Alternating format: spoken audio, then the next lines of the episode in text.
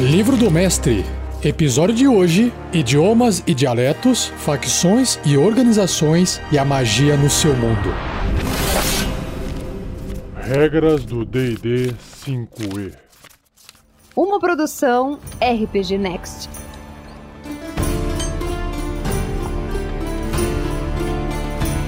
Idiomas e dialetos. Quando você estiver dando corpo para o seu mundo, você pode criar novos idiomas e dialetos para refletir a geografia e a história únicas que ele tem. Você pode substituir os idiomas padrão apresentado no livro do jogador por novos, ou dividir idiomas em diversos dialetos diferentes. Em alguns mundos, as diferenças regionais podem ser muito mais importantes do que as raciais. Talvez todos os anões, elfos e humanos que vivem em um reino falem o idioma comum, que é completamente diferente do falado em um reino vizinho. Isso pode tornar a comunicação e diplomacia entre dois reinos significantemente mais difícil. Idiomas vastamente usados poderiam ter versões antigas ou poderiam ter línguas antigas completamente diferentes, encontradas pelos aventureiros, escritas em tumbas ou ruínas. Tais idiomas podem ser adicionados como elementos de mistério em inscrições e tomos encontrados pelos personagens. Você poderia inventar idiomas secretos adicionais, além do druídico e da gíria de ladrão, que permita que membros de determinadas organizações ou afiliações políticas se comuniquem. Você poderia até mesmo decidir que cada tendência tem seu próprio idioma, que seria mais como uma gíria usada para discutir conceitos filosóficos principalmente. Em uma região onde uma raça tenha subjugado outra, o idioma dos conquistadores pode se tornar uma marca de posição social. De forma similar, ler e escrever poderia ser escrito pela lei a classes superiores de uma sociedade.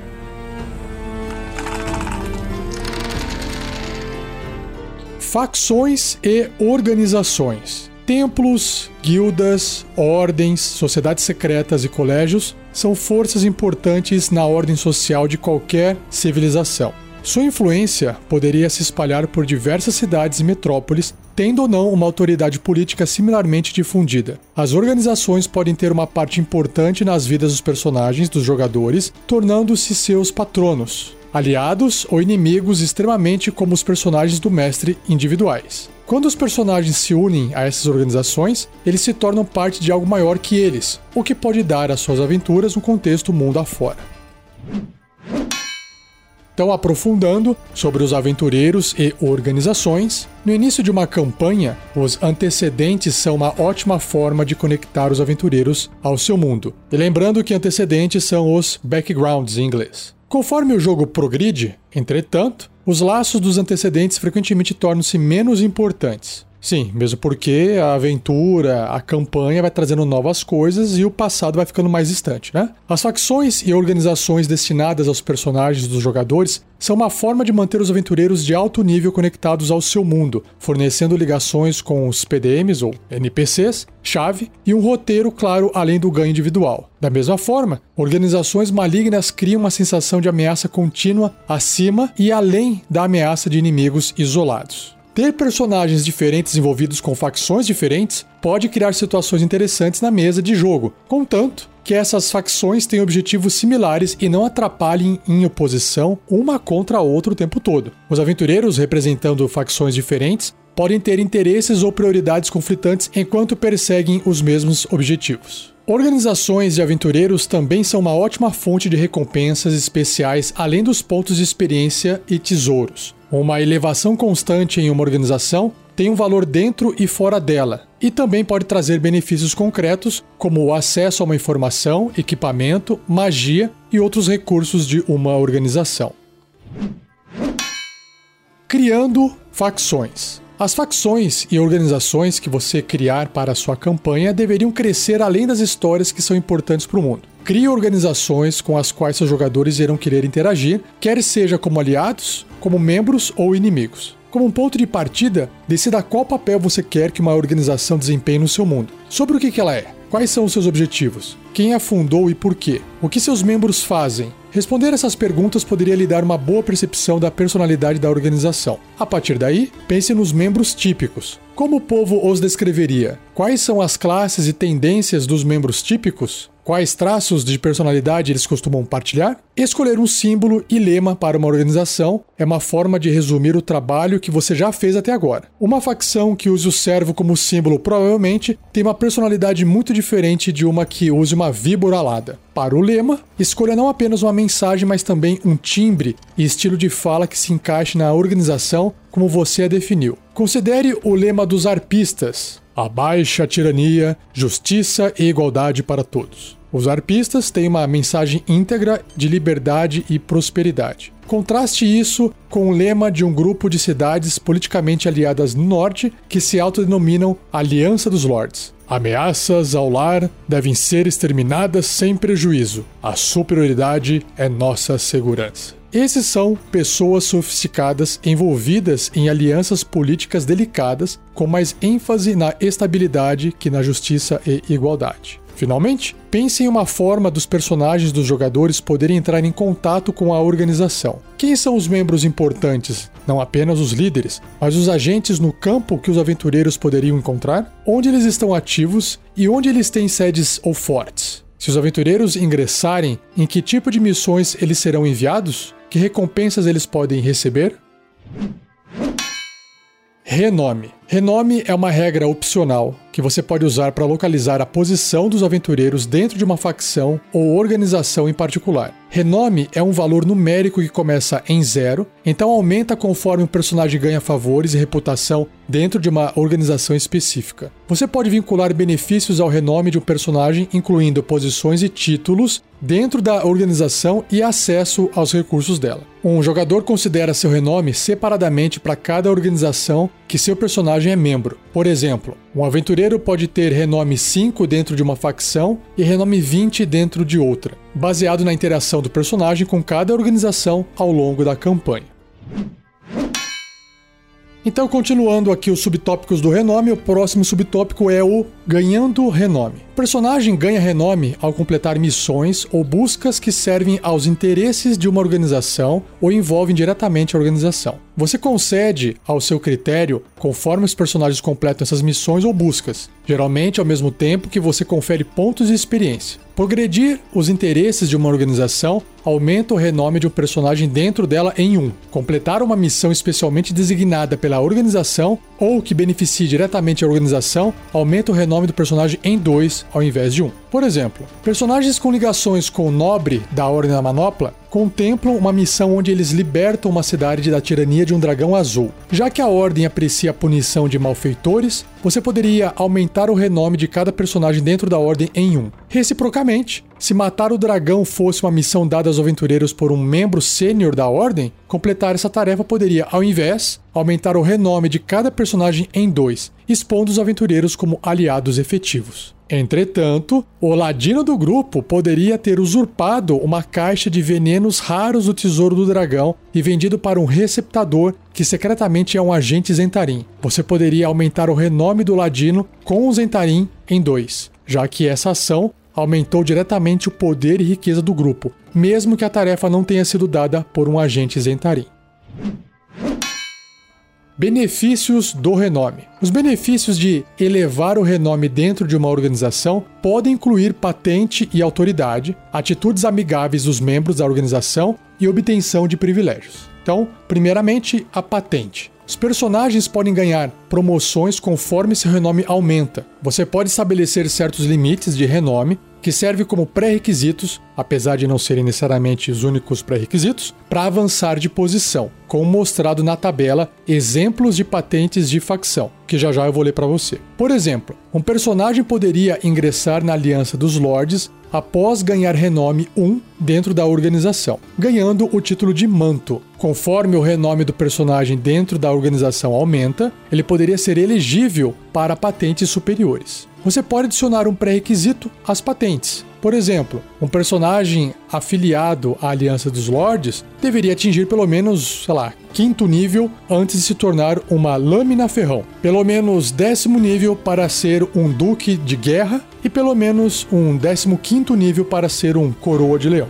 E esses níveis são níveis de personagem, de classe de personagem. Continuando. Você pode definir esses limites de renome em qualquer valor que funcione para o seu jogo, criando patentes e títulos apropriados para as organizações em sua campanha. Além da patente, também tem um tópico chamado Atitudes dos membros da organização. Conforme o renome de um personagem sobe dentro de uma organização, aumenta a probabilidade dos membros da organização terem ouvido falar do personagem. Você pode definir limites para quando a atitude padrão de um membro de uma organização em relação ao personagem torna-se indiferente ou amigável. Por exemplo, membros do Conclave Esmeralda, que é uma facção dedicada à preservação da ordem natural, poderia ser menos amigável em relação a personagens que não tenham atingido pelo menos renome 3 dentro da organização, tornando-se amigável por padrão apenas quando o personagem tenha ganho renome 10 dentro do Conclave Esmeralda. Esses limites aplicam-se apenas à atitude padrão da maioria dos membros de uma organização, e tais atitudes não são automáticas. PDMs ou NPCs, membros de facção, podem antipatizar com o aventureiro independentemente do renome dele, ou talvez por causa disso. Um penúltimo tópico aqui dentro são os privilégios. Ganhar patentes dentro de uma organização vem acompanhado de certos benefícios como definido por você. Um personagem de patente baixa poderia ganhar acesso a um contato confiável e contratantes de aventura, um esconderijo ou um comerciante disposto a oferecer um desconto em equipamentos de aventura. Um personagem de patente mediana poderia ganhar um seguidor. Veja o capítulo 4 Criando personagens do mestre. Acesso a poções e pergaminhos, a capacidade de solicitar um favor ou auxílio de missões perigosas. Um personagem de alta patente poderia ser capaz de chamar um pequeno exército assumir a custódia de um item raro ou mágico, ganhar acesso a um conjurador útil ou atribuir missões especiais a membros de patente inferior. E o último tópico que tem nessa parte diz sobre as atividades em tempo livre. Você pode permitir que os personagens passem seu tempo livre entre aventuras construindo relacionamentos e ganhando renome dentro de uma organização. Para mais informações sobre atividades em tempo livre, veja o capítulo 6 chamado Entre Aventuras. Antes de eu finalizar os outros subtópicos do renome, o livro traz uma tabelinha com alguns exemplos de patentes de facção. Essa tabela tem várias colunas, sendo que a primeira diz o número do renome que vai de 1 a 50, e as outras colunas são referentes aos títulos de cada facção que já tem aqui no livro. São elas Arpistas, Ordem da Manopla, Conclave Esmeralda, Aliança dos Lordes e Zentarim. Logo mais eu vou trazer aqui elas como exemplos. Então, por exemplo, no renome número 1, no primeiro nível, um personagem dos arpistas é conhecido com o renome de Sentinela. Na Ordem da Manopla, Cheval. No Conclave Esmeralda, Guardião da Primavera. Na Aliança dos Lordes, Manto. E no Zentarim, Presa. Quando ele atinge renome de terceiro nível, aí o título muda. Então, nos arpistas, Sombra Arpista. Na Ordem da Manopla, Marcheon. Conclave Esmeralda, Andarilho do Verão. Aliança dos Lordes, Faca Rubra. E nos Entarins, Lobo. Quando ele atingir renome de número 10, ou décimo nível, os arpistas têm o nome de Vela Luminosa. Na Ordem da Manopla, Falcão Branco. Conclave Esmeralda, Salteador do Outono. Aliança dos Lordes, Lâmina Ferrão. E Zentarim, Víbora. No nível de renome 25, um arpista tem o renome chamado Coruja Sábia. Na Ordem da Manopla, Vindicador. Conclave Esmeralda, Perseguidor do Inverno. Na Aliança dos Lordes, Duque de Guerra e no Zentarim, Ar Dragão. E por fim, quando chegar no renome de número 50, um arpista é conhecido como Alto-Arpista. Na Ordem da Manopla, Mão Justiceira. Na Conclave Esmeralda, Mestre da Natureza. Na Aliança dos Lordes, Coroa do Leão. E no Zentarim, Senhor do Terror. Próximo subtópico, que é o penúltimo, se chama Perdendo o Renome. Desavenças com membros de uma organização não são suficientes para causar uma perda de renome dentro dela. Porém, ofensas sérias cometidas contra a organização ou seus membros podem resultar em perda de renome e de patente dentro dela. A extensão da perda depende da infração e é deixada a seu critério. O renome de um personagem dentro de uma organização nunca poderá ser inferior a zero. Piedade. Com algumas alterações, o sistema de renome também pode servir como medida da ligação de um personagem com os deuses. é uma ótima opção para campanhas onde os deuses têm papéis ativos no mundo. Usando essa abordagem, você define o renome baseado em figuras divinas específicas da sua campanha. Cada personagem tem a opção de escolher uma divindade ou panteão patrono com objetivos, doutrinas e tabus que você deve criar. Qualquer renome que ele ganhar é chamado de piedade. Um personagem ganha piedade por honrar seus deuses, cumprir seus comandos e respeitar seus tabus. Um personagem perde piedade por trabalhar contra seus deuses, desonrá-los, profanar seus templos e frustrar seus objetivos. Os deuses concedem favores àqueles que provem sua devoção. A cada posição de piedade ganha, um personagem pode orar por favor divino uma vez por dia. Esse favor geralmente vem na forma de uma magia de clérigo como bênção, ou inglês bless. O favor frequentemente vem com um sinal do benfeitor divino. Por exemplo, um personagem dedicado a Thor poderia receber uma magia acompanhada de um estrondo de trovão. Um alto nível de piedade pode até levar um personagem a ganhar um benefício mais duradouro, em forma de bênção ou fetiche. E aí veja o capítulo 7, chamado Tesouro para tais dons sobrenaturais. E para encerrar essa parte de facções e organizações, pelo menos no episódio de hoje, o livro apresenta duas caixinhas de texto, cada uma delas contendo um exemplo de facção. O primeiro é um exemplo dos arpistas e o segundo dos zentarins. Então vamos lá para os arpistas. Os arpistas são uma rede difundida de conjuradores e espiões que defendem a igualdade e secretamente combatem o abuso de poder, magia e outros. A organização se ergueu, foi despedaçada e se ergueu novamente diversas vezes. Sua longevidade e resiliência são amplas devido à sua descentralização, bases, natureza secreta e autonomia de seus diversos membros. Os arpistas têm pequenas células e operações solitárias por todos os reinos esquecidos, apesar de interagirem e partilhar informações um com os outros de tempos em tempos como garantia. A ideologia dos arpistas é nobre e seus membros orgulham-se de sua ingenuidade e incorruptibilidade. Os arpistas não buscam poder ou glória, apenas tratamento justo e igualitário para todos. O lema dos arpistas, como já foi citado antes, é abaixo a tirania, justiça e igualdade para todos. Sobre as convicções dos arpistas, elas podem ser resumidas no seguinte: são três tópicos. Nunca se pode ter informação ou conhecimento arcano demais. Poder demais leva à corrupção e o abuso da magia em particular deve ser monitorado de perto e ninguém deveria ser impotente. Sobre os objetivos, coletar informações através de Fyron, disseminar as dinâmicas políticas dentro de cada região e promover a justiça e igualdade disfarçadamente. Agir abertamente como último recurso. Opor-se aos tiranos e quaisquer líderes, governos ou grupos que ganhem poder demais. Ajudar os fracos, pobres e oprimidos. E por fim, suas missões típicas: as missões típicas dos arpistas incluem assegurar um artefato que poderia comprometer o equilíbrio do poder em uma região, coletar informações sobre um indivíduo ou organização poderosa, determinar as verdadeiras intenções de uma figura política ambiciosa ou conjurador maligno.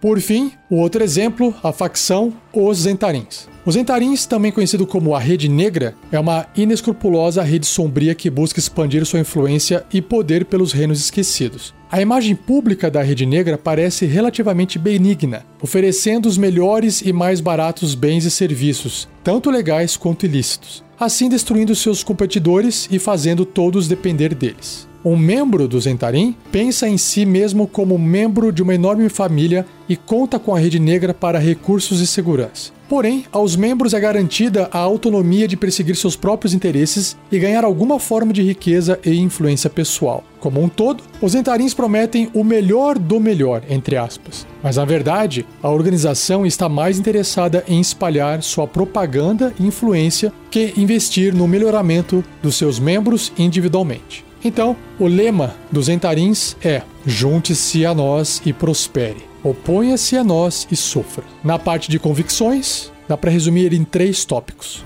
Os Entarins são uma família, você toma conta deles e eles tomam conta de você. Você é o dono do seu próprio destino, nunca seja menos do que você merece ser, e tudo e todos têm um preço. Nos objetivos, acumular riqueza, poder e influência e assim dominar Fyro. Por fim, suas missões típicas incluem pilhar e roubar tesouros, itens mágicos poderosos ou artefatos, assegurar um contato de negócio lucrativo ou reforçar um pré-existente, estabelecer uma base em um local onde os entarins têm pouca influência. Magia no seu mundo. Na maioria dos mundos de DD, a magia é natural, mas continua incrível e às vezes assustadora. As pessoas em todos os lugares sabem da existência da magia, e a maioria das pessoas viu evidências dela em algum momento de suas vidas. Ela permeia o cosmos e é passada através dos pertences ancestrais, de heróis lendários, de ruínas misteriosas, de impérios caídos, dos tocados pelos deuses, criaturas nascidas com poderes sobrenaturais e indivíduos que estudaram os segredos do multiverso. Histórias e folclores são cheios das proezas daqueles que a impunham. O que o povo comum sabe de magia depende de onde eles vivem e se eles conhecem personagens que praticam magia. Cidadãos de um lugarejo isolado podem nunca ter visto a magia verdadeira usada por gerações e cochicham sobre os poderes estranhos de um velho eremita que vive na floresta vizinha. Na cidade de águas profundas, Waterdeep, no cenário dos Reinos Esquecidos, a Ordem Vigilante dos Magistas e Protetores é uma guilda de magos. Esses arcanistas desejam tornar a magia mais acessível, então os membros da ordem podem lucrar ao vender seus serviços. Alguns cenários de DD têm mais magia que outros. Em Atas, o áspero mundo do cenário de Dark Sun, a magia arcana é uma prática odiada que pode drenar a vida do mundo. Muito da magia de Atas reside nas mãos de malfeitores. Inversamente, no mundo de Eberron, a magia é tão comum quanto qualquer outra comodidade. Casas de mercadores vendem itens e serviços mágicos a qualquer um que puder pagar por ele. Pessoas compram ingressos para viajar em navios voadores e trens impulsionados por magia elemental.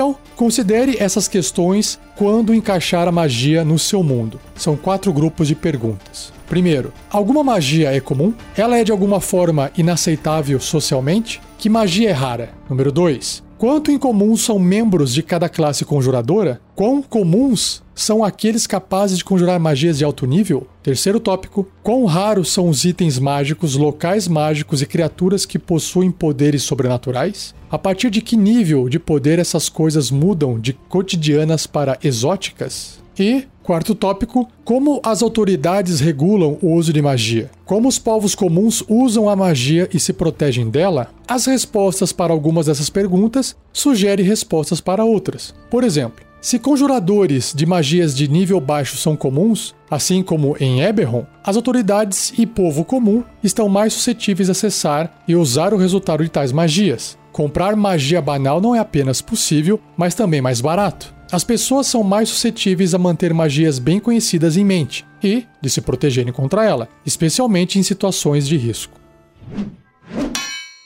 Restrições de magia. Algumas áreas civilizadas podem restringir ou proibir o uso de magia. A conjuração pode ser proibida sem uma licença ou permissão oficial. Em tais lugares, itens mágicos e efeitos mágicos contínuos são raros, como proteções contra magia sendo a exceção. Algumas localidades podem proibir magias específicas. Poderia ser um crime conjurar qualquer magia usada para roubar ou enganar, como as que produzem invisibilidade ou ilusões. Encantamentos que enfeitissem ou dominem os outros seriam prontamente contra a lei, já que elas roubam seus alvos por sua vontade. Magias destrutivas também seriam proibidas, por razões óbvias. Um governante local poderia ter fobia em relação a um efeito ou magia específico, como efeitos de metamorfose caso ele tema ser personificado, e decretar uma lei restringindo esse tipo de magia.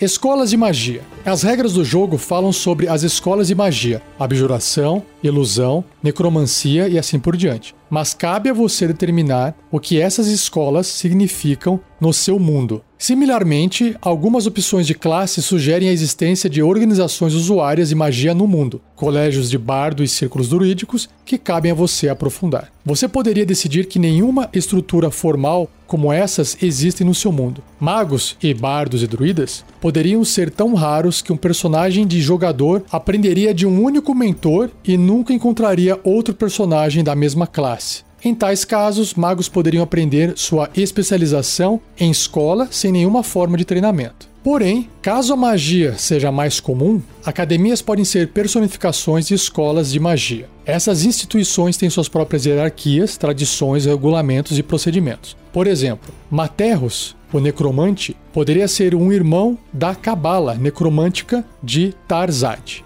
Como um sinal do seu alto posto dentro da hierarquia, ele tem permissão para vestir os robes vermelhos e verde de um mestre. É claro que quando ele veste isso, sua ocupação é facilmente identificada por aqueles que conhecem a Cabala. Esse reconhecimento pode ser uma dádiva ou uma maldição, já que a Cabala de Tarzad tem uma reputação temida. Se tomar esse curso, você pode tratar as escolhas de magia, colégios de bardo e círculos druídicos como organizações, usando as diretrizes para as organizações apresentadas anteriormente nesse capítulo. Um personagem de jogador necromante poderia cultivar renome dentro da cabala de Tarzad, enquanto que um bardo buscaria aumentar seu renome dentro do colégio de Makfurmid. É só um exemplo de nome.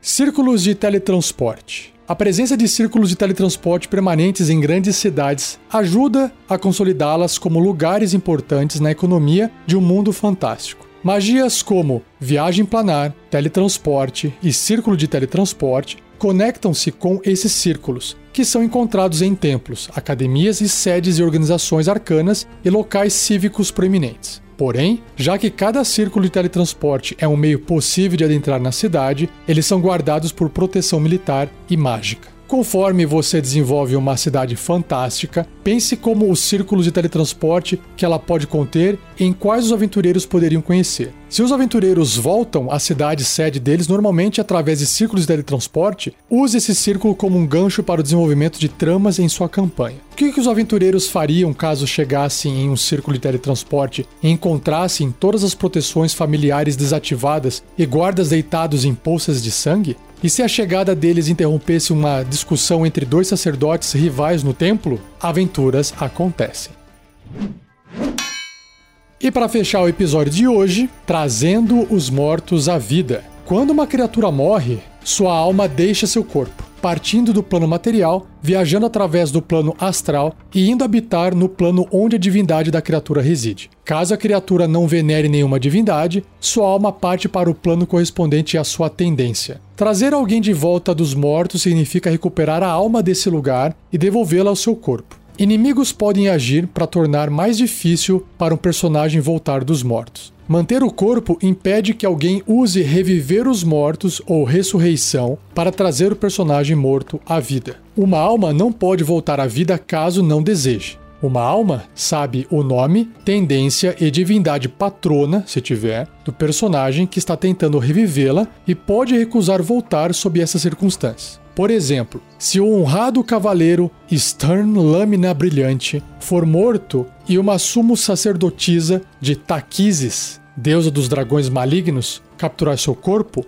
Stern poderia não querer ser revivido por ela. Quaisquer tentativas que ela fizesse para revivê-lo automaticamente falhariam. Se a clériga maligna desejasse reviver Stern para interrogá-lo, ela precisaria encontrar alguma forma de enganar a alma dele, como convencendo um clérigo bondoso a revivê-lo e então capturá-lo ainda vivo.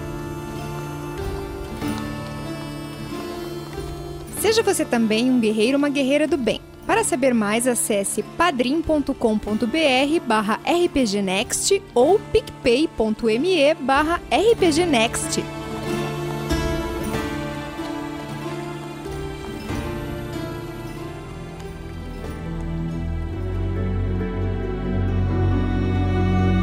E assim eu encerro mais um episódio do Regras do D&D 5e. Espero que você tenha gostado e se gostou, não esqueça de deixar o joinha, o like onde quer que você esteja ouvindo esse episódio. Se você tiver dúvidas, quiser escrever, pode me enviar um e-mail para rafael47, rafael47@rpgnext.com.br ou deixar um comentário a sua pergunta onde você ouviu esse episódio, que a minha intenção é juntar as melhores perguntas, aquelas que demoram mais para serem respondidas porque são mais complexas e fazer um episódio extra no futuro. Agradeça também ao Gleico Vieira Pereira por mais uma edição de mais um episódio e queria lembrá-lo de que eu estou ofertando um serviço de mestragem de RPG, ou seja, mestre de aluguel, através do link bit.ly com y, bit.ly barra quero jogar RPG. O link está no post desse episódio. Se você está procurando um mestre dedicado que prepara tudo visualmente para jogar remotamente